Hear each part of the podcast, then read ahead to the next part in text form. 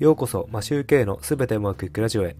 この番組は家事育児を頑張るワーパパのために昨日よりも少し成長して人生がすべてうまくいくというテーマでお送りしています。皆さんいかがお過ごしでしょうか？マシューケイです。今日は人生はトレードオフというお話をしたいと思います。トレードオフとは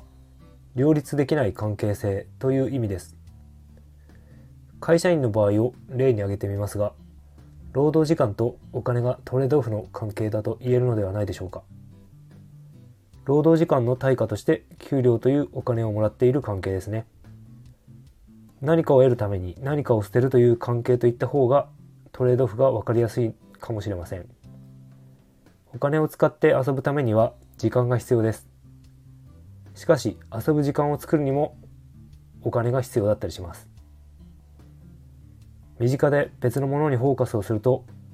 つい先日もお話ししたことにつながりますがテレビを見る時間と勉強時間や睡眠時間です。僕はトレードオフの関係から脱するためにテレビをやめたという感じです。今も好きなのですが昔海外ドラマにハマっていて公開されているシリーズを延々と見続けていたことがありました。海外ドラマは一般的に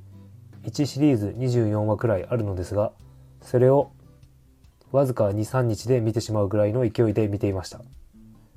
だいたい1日10時間とか余裕で見ることができていました。しかしこれをやってしまうと1日何もせず終わってしまいその時は楽しかったんですが見終わった後は罪悪感と後悔が残ります。勉強しようと思っていても読書をしようと思っていてもこういう生活をしていては全く時間が取れず成長どころではありませんでした。なぜそれをやめることができたかというと以前いた会社で資格の取得を推奨していて資格を取るために勉強を始めたからでした。そのため海外ドラマを見るために契約していたサブスクを解約して見ることができない状況を作りました。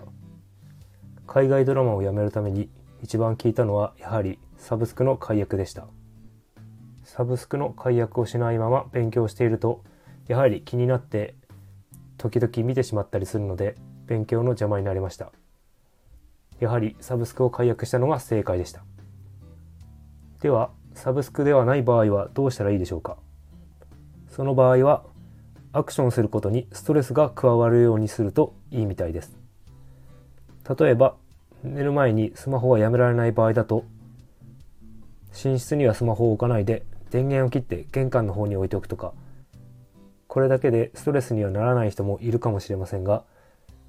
何か一つのアクションでできていたものを複数回のアクションをしなくてはいけない状態にすると案外ストレスがかかって面倒になってくるみたいです。ああこれやりたいやりたいんだけども時間がないなって思ってる方がいましたら何かトレードオフの関係になっているものがないかを探して時間をうまく使ってみてはいかがでしょうか。いつも聞いていただきありがとうございます。それでは今日も全てうまくいく一日を